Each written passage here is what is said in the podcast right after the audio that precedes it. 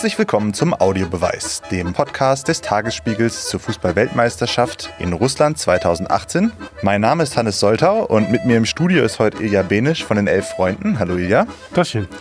Wir wollen heute über das letzte Gruppenspiel der deutschen Mannschaft sprechen. Denn äh, falls Sie die Folge gehört haben sollten, äh, das letzte Mal, als Ilja hier im Studio war, stand das Spiel gegen Mexiko an und wir beide haben hier kräftig gefeixt. So viel müssen wir auch zugestehen. Äh, ich glaube, wir sprachen von einem lockerflockigen 3-0 für Deutschland. Dass es ganz anders kam, äh, wissen Sie ja wahrscheinlich alle da draußen. Nun äh, haben wir also äh, aufregende Tage hinter uns. Viele Favoriten strauchelten. Manche sind mit Ach und Krach nur äh, weitergekommen. Portugal und Spanien zum Beispiel. Und jetzt ist Deutschland natürlich immer noch nicht durch. Alles kann noch passieren. In der Gruppe können theoretisch alle noch weiterkommen. Wie ist es denn? Drittes Spiel ist ja eigentlich immer das Spiel der Deutschen bei Turnieren. Eben. Selbstläufer. Im Prinzip ist das Gespräch hier schon beendet, aber äh, ich stelle mich auch weiteren Fragen gerne.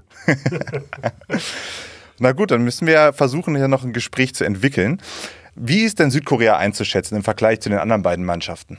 Ich habe gestern äh, eine Straßenumfrage gemacht für einen Beitrag für elf Freunde, äh, habe dafür ganz viele Koreaner gesprochen, war im koreanischen Kulturzentrum, in einem koreanischen Restaurant und äh, die Stimmung war einhellig, Deutschland gewinnt, also unter den Koreanern. und die freuen sich auch. Erstaunlicherweise ist Deutschland sehr hoch angesehen in Südkorea, wegen den immer gleichen drögen Tugenden, Disziplin, Ordnung, Autos. Äh, und sie trauen ihrer Mannschaft nicht viel zu. Sie sagen, sie haben einen Star, das ist Jong Min Song, früher mal Leverkusen, jetzt Tottenham. Und der allein kann es halt nicht richten. Also kann die Mannschaft Deutschland nicht gefährlich werden? Legst du dich wieder fest? Ich lege mich fest, wie schon beim Mexiko-Spiel, wo ich gesagt habe, äh, lockerer Spaziergang, äh, wird es auch diesmal ein lockerer Spaziergang. Ein richtig, richtig packendes äh, 2 zu 0. Und genau das braucht die deutsche Mannschaft ja, um sicher in die nächste Runde einzuziehen. Deutschland, Südkorea, da denken ja viele an den Effenberg-Mittelfinger 2002, Halbfinale. Baller Krumpel, die deutsche Nationalmannschaft ins Finale. Und das letzte Spiel gegen Südkorea ging sogar verloren. Äh, hat sich ja, ein Freundschaftsspiel. Ein Freundschaftsspiel, oder? Ja. ja. Aber hat sich Südkorea seitdem zum Besseren oder zum Schlechteren entwickelt? Zum Schlechteren, weil sie haben auf die Expertise ausländischer Trainer verzichtet seit einiger Zeit und das, äh, sagten auch gestern die Südkoreaner, tut ihnen gar nicht gut, denn sie hätten ein gehöriges ähm, Problem mit Hierarchien in der Mannschaft. Da ist es immer noch so, dass der Ältere dem Jüngeren äh, weisungsbefugt ist quasi und das hätten ausländische Trainer früher, 2002 zum Beispiel war der Holländer Güseting Trainer, der hätte das alles aufgebrochen und das hätte so eine Aufbruchstimmung auch äh, mit sich gebracht. Das ist jetzt wieder nicht so und man verharrt so ein bisschen in alten Mustern, tut ihnen nicht so gut. Dann nochmal ganz knapp, was ist dein Tipp für das Spiel? Mein Tipp für das Spiel, wie gesagt, 2 zu 0. Ich muss noch auf eine, noch eine Besonderheit hinweisen, ein Wunsch quasi für die Aufstellung. Ich hoffe, Yogi Löw, ich glaube, Yogi Löw hört diesen Podcast. Ich habe nämlich auch gelernt, dass in Korea nicht die Nummer 13 äh, Unglück bringt, sondern die Nummer 4. Die Nummer 4 gibt's nicht in Fahrstühlen, äh, nicht an, an Häusern, da steht dann F für vor, keine 4. Und deswegen muss wer kommen in der deutschen Mannschaft? Das musst du mir jetzt verraten. Die Nummer 4, Matze Ginter. nur nur zufällig äh, spielt er bei meinem Lieblingsverein Borussia Mönchengladbach. Ja, vielen Dank an Ilja Benisch von den Elf Freunden. Äh, dann wollen wir mal hoffen, dass äh, deine Ratschläge und Tipps erhört bzw. beachtet werden. Und wir sprechen uns dann nach dem Spiel wieder. Ja, danke. Wir wollen uns natürlich nicht nur auf die Berliner Expertise verlassen, sondern haben unseren Korrespondenten Michael Rosentritt vor Ort auch nochmal gefragt, wie er die Lage einschätzt. Ja, hallo Berlin, hier ist äh, Michael Rosentritt. Ich melde mich vom Moskauer Flughafen Vnukovo. Wir werden in Bälde Richtung Kasan fliegen. Die Mannschaft ist hier bereits abgeflogen und äh, wie wir erfahren haben, auch in Kasan, dem Spielort des letzten und dritten Gruppenspiels, gelandet. Die Ausgangslage ist, ist ja eigentlich klar. Mit einem Sieg mit mindestens zwei Toren Unterschied ist, äh, sind die Deutschen direkt fürs Achtelfinale qualifiziert, egal was im Parallelspiel passiert. Aber die deutsche Mannschaft ist natürlich auch gewarnt. Südkorea kann bei einem eigenen Sieg natürlich auch noch das Achtelfinale erreichen, wenn die Konkurrenz mitspielt. Personell wird es ein paar Veränderungen geben. Das ist jetzt schon bekannt. Nach der gelb-roten Karte ist Jerome Boateng gesperrt. In Cannes dürfte Niklas Süle in der Innenverteidigung vertreten, den jungen Innenverteidiger vom FC Bayern.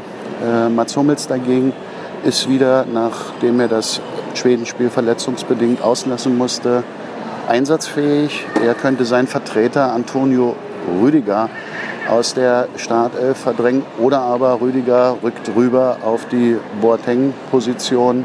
Dann würde Süle nicht spielen. Sebastian Rudi hatte ja einen Trümmerbruch, einen Trümmernasenbruch erlitten im Spiel gegen die Skandinavier.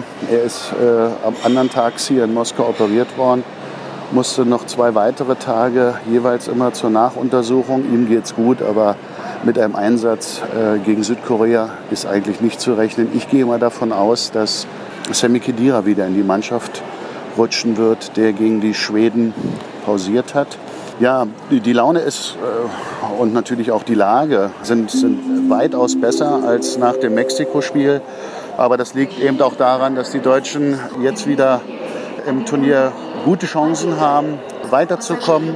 Nach dem Last-Minute-Sieg gegen die Schweden oder wie es Timo Werner gesagt hat, wir sollten jetzt äh, diese, diesen Umstand nutzen, um durchs Turnier zu reiten. Wie weit die deutsche Mannschaft äh, reiten wird, das weiß ich auch nicht. Im Augenblick äh, stehen aber die, die Chancen nicht schlecht.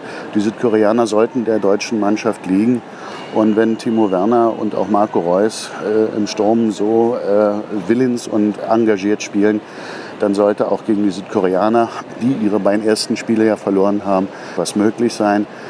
Wir werden sehen. Ich bin jedenfalls gespannt und steige jetzt ins Flugzeug nach Kasan. Bis dann. Tschüss. Sollte sich Deutschland nun qualifizieren, ist natürlich die Frage, wer wird Achtelfinalgegner? Und dazu hat sich Sven Goldmann in Russland ein paar Gedanken gemacht. Dobry Dien is Moskwe, einen wunderschönen guten Tag aus Moskau.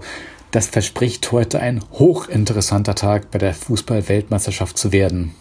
In erster Linie natürlich für die deutsche Mannschaft, die im letzten Vorrundenspiel der Gruppe F in Kasan auf Südkorea trifft. Das Ganze um 16 Uhr deutscher Zeit.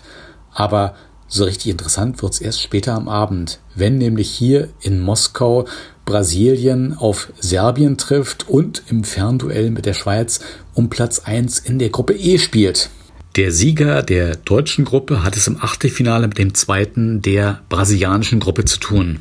Im Augenblick spricht alles für Mexiko als Sieger der deutschen Gruppe Dafür reicht heute ein Unentschieden gegen Schweden.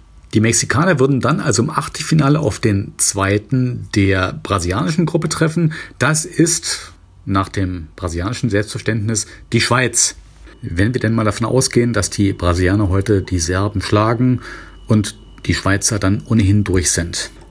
Das aber bedeutet im Umkehrschluss, dass die Brasilianer als Gruppensieger auf den zweiten der deutschen Gruppe treffen. Das wären eben die Deutschen. Wollen die das? Wollen die die Revanche für 2014 Belo Horizonte 1 zu 7 schon im Achtelfinale haben? Ich denke ja, die wollen das unbedingt. Je eher, desto besser. Diese Brasilianer von 2018 Russland sind anders als die Brasilianer von 2014 Brasilien.